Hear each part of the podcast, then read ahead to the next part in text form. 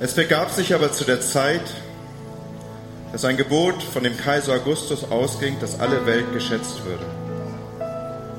Und diese Schätzung war die allererste und geschah zur Zeit, da Kyrenius Statthalter in Syrien war. Und jedermann ging, dass er sich schätzen ließe, ein jeder in seine Stadt. Da machte sich auch auf Josef aus Galiläa, aus der Stadt Nazareth in das jüdische Land zur Stadt Davids, die da heißt Bethlehem, weil er aus dem Hause und aus dem Geschlechte Davids war. Damit er sich schätzen ließe mit Maria, seinem vertrauten Weibe, die war schwanger. Und als sie dort waren, kam die Zeit, dass sie gebären sollte. Und sie gebar ihren ersten Sohn und wickelte ihn in Windeln und legte ihn in eine Krippe. Denn sie hatten sonst keinen Raum in der Herberge. Aber es waren Hirten in derselben Gegend auf dem Felde bei den Hürden, die hüteten des Nachts ihre Herde. Und der Engel des Herrn trat zu ihnen und die Klarheit des Herrn leuchtete um sie und sie fürchteten sich sehr. Und der Engel sprach zu ihnen, fürchtet euch doch nicht.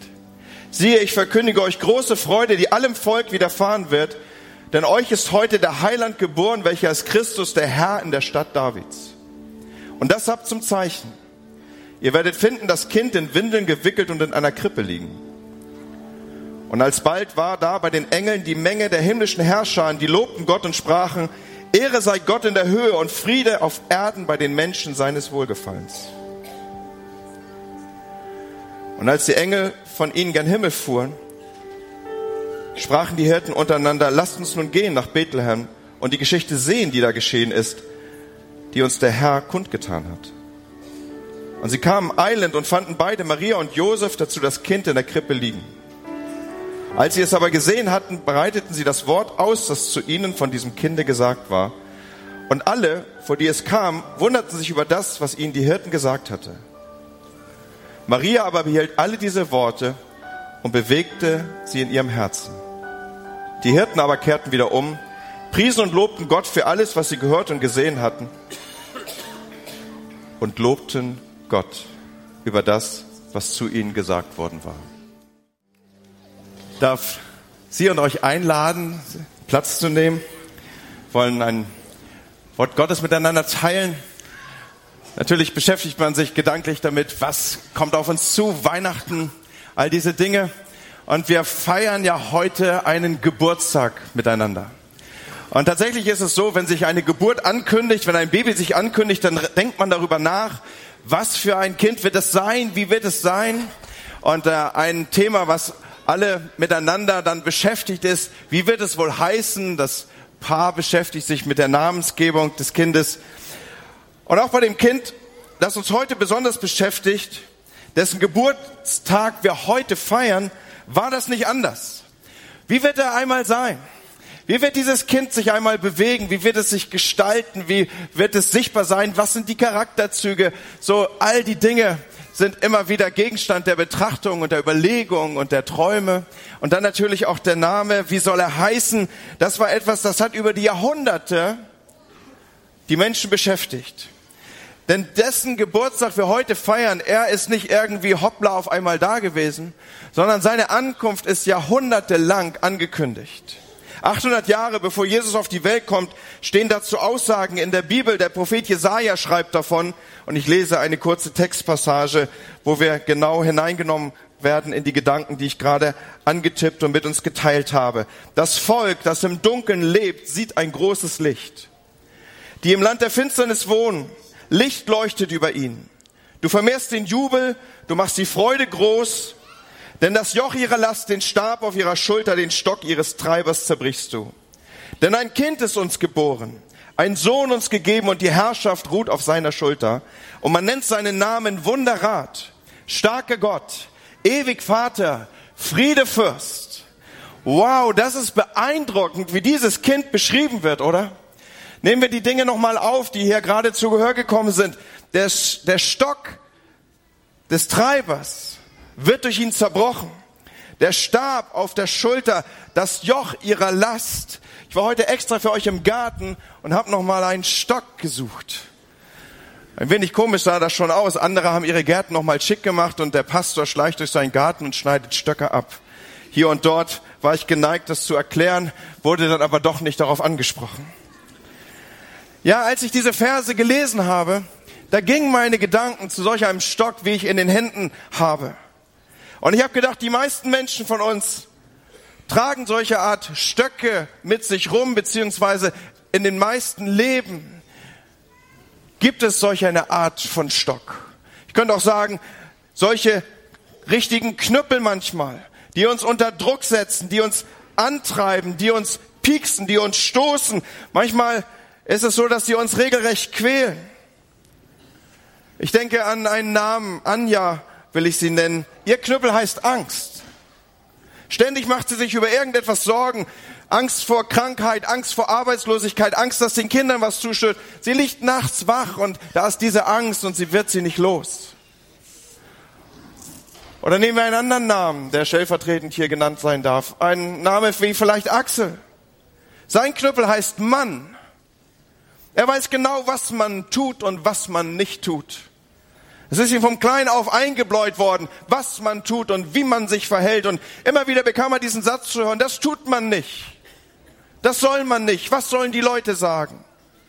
Und heute ist Axel schon älter geworden, aber immer noch hat er diesen Knüppel, diesen, diesen, diesen Stab auf seiner Schulter, der ihn verfolgt und irgendwie durchs Leben dirigiert. Was werden die Leute sagen? Was mag man denken, wenn ich mich so oder so verhalte? Oder gerade letzte Woche habe ich mit einer Merle geschrieben.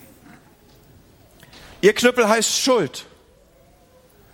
Vor vielen, vielen Jahren hat sie einen dummen Fehler gemacht, aber dieser Fehler ist immer noch bestimmt für ihr Leben. Eigentlich weiß keiner davon, aber immer noch lebt sie in dieser Angst. Das könnte herauskommen, jemand könnte etwas darüber erfahren. Sie macht sich Vorwürfe, warum konnte ich das nur tun? Sie kann es nicht vergessen, ihr Knüppel macht ihr das Leben zur Hölle. Es ist wie ein Stab, der auf ihrer Schulter liegt. Oder ich denke an einen Peter. Sein Knüppel heißt Gott. Er stammt aus einem frommen Elternhaus und er ist mit der Parole groß geworden. Der liebe Gott sieht alles. Und zu Weihnachten war es dann immer am schlimmsten. Da tauchte dann der Weihnachtsmann auf mit einer großen Rute. Und jeder kann sich ausmalen, wie das ausgegangen ist mit einem Buch, wo all die schlimmen Sachen drin standen. Und so ähnlich wurde dann später auch sein Bild vom lieben Gott. Der liebe Gott ist derjenige, dem man nie was recht machen kann. Er ist der, der, wo man immer schuldig ist. Er ist der, der ständig den Knüppel schwingt. Ja, tatsächlich, Freunde. Es gibt so viele Menschen, die mit solchen Stöckern im Leben durch die Gegend laufen, die sie quälen. Und erstaunlich viel davon hat in der Tiefe mit unserer vielleicht gestörten Beziehung zu Gott zu tun. Dabei kann man frei werden davon. Die quälende Angst könnte geheilt werden, wenn es gelingen könnte, wirklich in der Tiefe zu verstehen, dass man alle Sorgen auf Gott werfen kann. Oder die Abhängigkeit von der Meinung anderer Leute könnte dort zu Ende sein, wo man weiß darum, dass man bedingungslos geliebt ist. Und dass man nichts tun kann, was diese Liebe größer macht. Wir sind geliebt, wir brauchen keine Angst haben, diese Liebe Gottes zu unserem Leben je zu verlieren. Wir können die Liebe Gottes auch nicht kaputt sündigen. Zu schön, um wahr zu sein, oder? Ich und eine Beziehung zu Gott. Sollte ich ausgerechnet an Weihnachten fromm werden? Könnt mich ja mal drauf einlassen an Weihnachten auf solch ein Experiment. Aber dann steht er wieder auf, der Axel in uns allen, und er denkt, was sollen die Leute denken? Jetzt war ich hier mal in so einem Gottesdienst und am Ende soll das noch mein Leben verändert haben. Da ist er dann wieder, dieser Axel, den wir so alle mit uns rumtragen und der Knüppel steht zwischen uns und der Beziehung zu Gott. Aber das Volk, das im Dunkeln lebt, sieht ein großes Licht. Und es heißt, denn das Joch ihrer Last, den Stab auf ihren Schultern, den Stock ihres Treibers zerbrichst du. Und Freunde, es stimmt, es ist ein Kind geboren, dass diese Art Knüppel, die wir im Leben unterwegs haben, die in, unseren, in unserem Alltag uns bestimmen und wie etwas auf unserer Schulter liegt, ein Kind ist uns geboren, dass der Knüppel dieses Treibers zerbrochen ist, dass der Knüppel der Treiber zerbrochen ist. Das ist an Weihnachten geschehen. Und Gott selbst hat den Knüppel zerbrochen und ist Mensch geworden. Und er gibt sich in die Hände von uns Menschen. Er donnert nicht mit seinen Geboten vom Himmel. Er, er kommt und gibt sich rein, hilflos, verletzlich auf die Ebene, die unsere Ebene ist, ganz nah dran wollte sein, Gott sein, ganz nah dran. Das bedeutet Weihnachten. Gott kommt ganz nah rein in deine Situation. Und seit Weihnachten ist er zu finden. und lässt sich finden und ist einfach zu finden. Nie weit weg von uns. Nur einen Anruf weit weg, nur einen Ruf, nur ein Gebet weit weg. Er versteckt sich nicht in irgendeinem Himmel unerreichbar für uns, sondern er kommt in unsere Armseligkeit, er kommt in unsere unaufgeräumten Ställe, darf ich das mal so sagen? Wo selbst zerlumpte Hirten sich hineintrauen und dort darf Weihnachten werden. Der Stab ist zerbrochen, seitdem er da ist. Hey, das ist die Botschaft von Weihnachten. Dieser Stab darf dich nicht mehr treiben. Dieser Stab ist zerbrochen. Der Stab ist zerbrochen, seitdem Jesus mit seiner Macht gekommen ist. Und so ist der Knüppel zerbrochen. Das ist Weihnachten. Aber die Geschichte, sie geht weiter. Dieser, dieses Kind in der Krippe liegend, das wächst heran. Und es wird groß. Und es beginnt von Gott zu erzählen.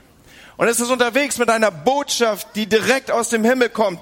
Und seine Botschaft ist begleitet von vollmächtigen Zeichen. Er heilt lahme Menschen, er vergibt Schuld, er spricht mit Ehebrechern und Betrügern, mit Huren und mit Bettlern. Und seine Botschaft ist immer dieselbe. Gott sehnt sich nach euch.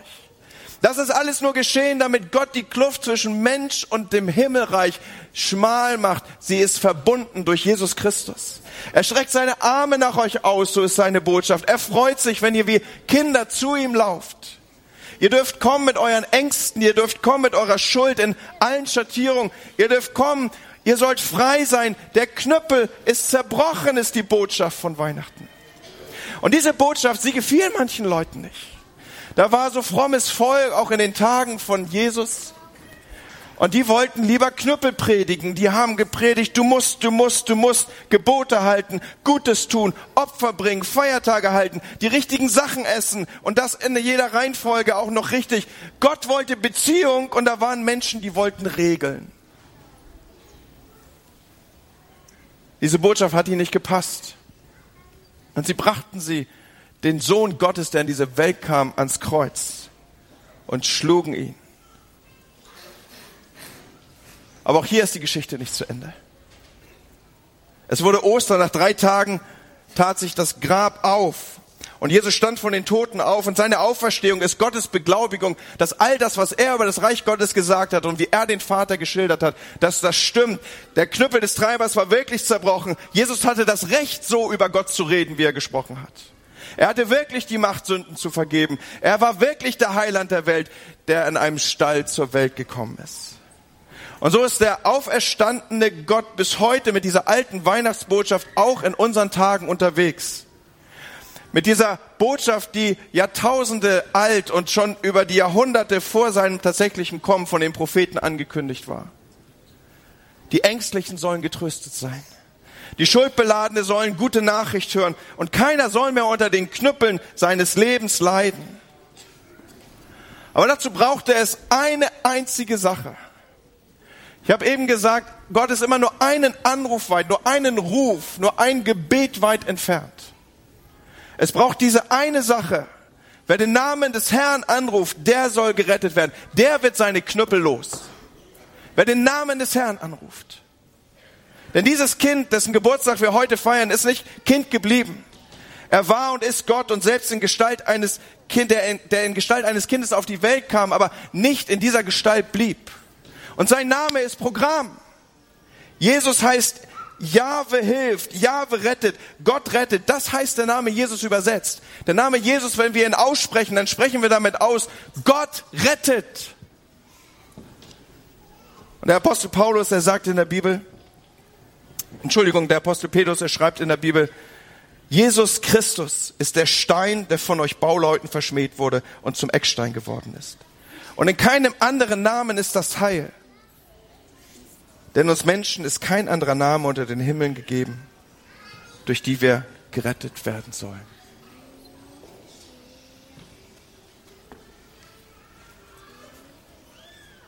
Bis eben konnte man so gut mitgehen.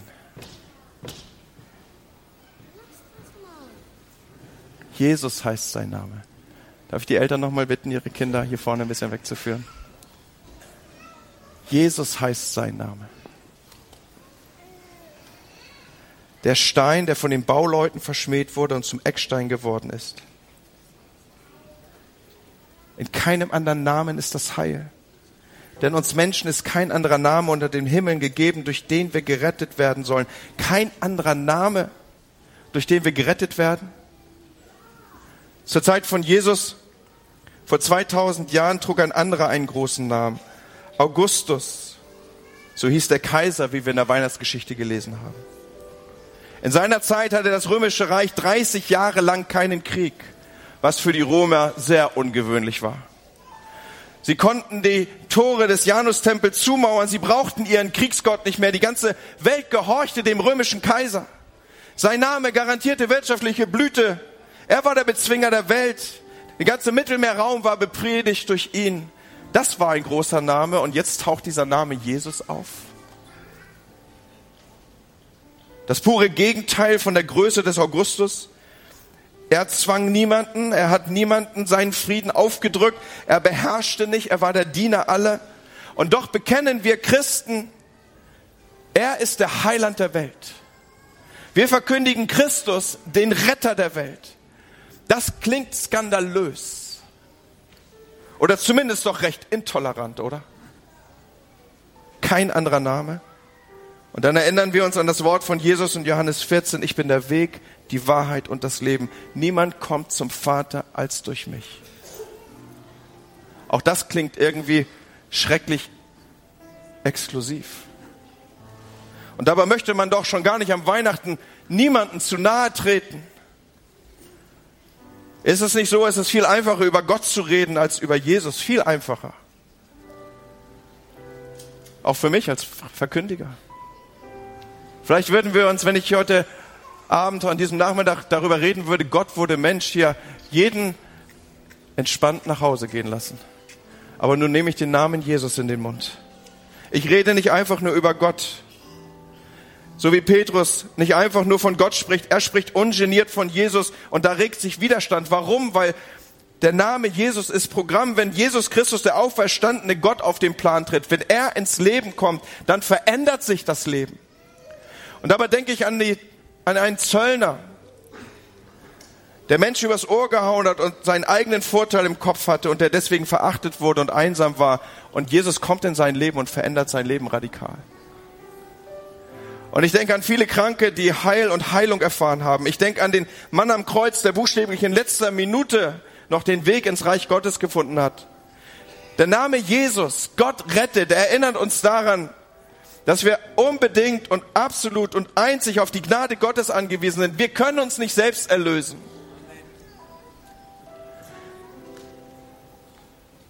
Der Name Jesus ist Inbegriff des guten Hirten, der das Leben für die Schafe lässt, der die Menschen führt, der sie zur Erholung an stille Wasser bringt, der sie durch die Todesschatten und durch das Tal des Todes begleitet. Er ist der Auferstandene, der Leben schenkt.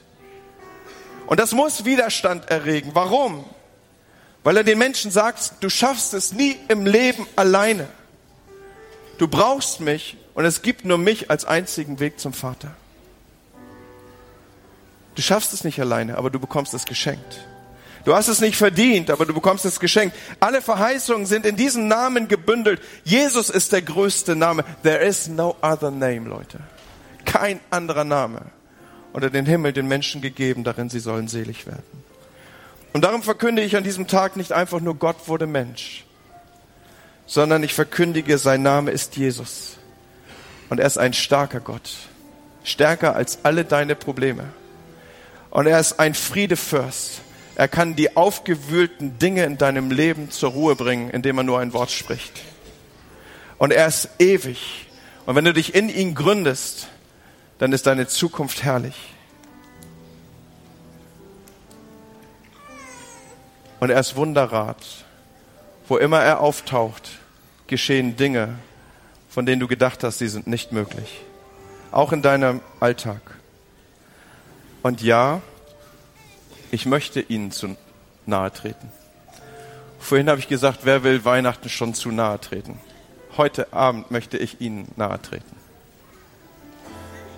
In dem Sinne, als dass ich ganz sicher machen möchte, dass Sie es nicht vergessen. Das Kind, das wir heute feiern, ist der Retter der Welt.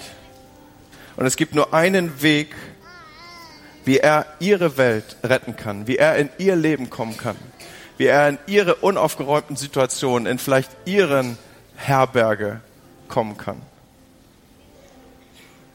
Sie müssen den Namen Jesus anrufen.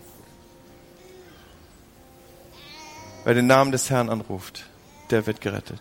There's no other name. Das war von Anfang an seine Mission. Und so kommt er in die Welt, um ihre Welt zu retten. Amen. Und Herr, wir beten an diesem Abend, dass dein Wort uns erreicht. Wir beten dich an, du auferstandener Gott, der du in unserer Mitte bist, dass du in die Herbergen unseres Lebens, in die Stelle unseres Lebens, in unser unaufgeräumten Zuhause kommst, Herr, und dort deinen Frieden hineinsprichst, wo so viel unruhig ist. Und dass du dort Wunder tust, wo wir nicht mehr daran glauben, dass Dinge sich ändern. An diesem Abend, Herr, rufen wir deinen Namen an, den Namen Jesus, dass er Wunder wirkt. Und Herr, ich bete, dass Menschen, die hier sind, die berührt sind von dem, dass du ihre Rettung bist, dass dies ihr Abend ist, an dem sie festmachen und dich anrufen und aussprechen, komm in mein Leben, Jesus. Werde auch in meinem zu Hause geboren. Amen. Amen. So möchte ich euch und Sie segnen.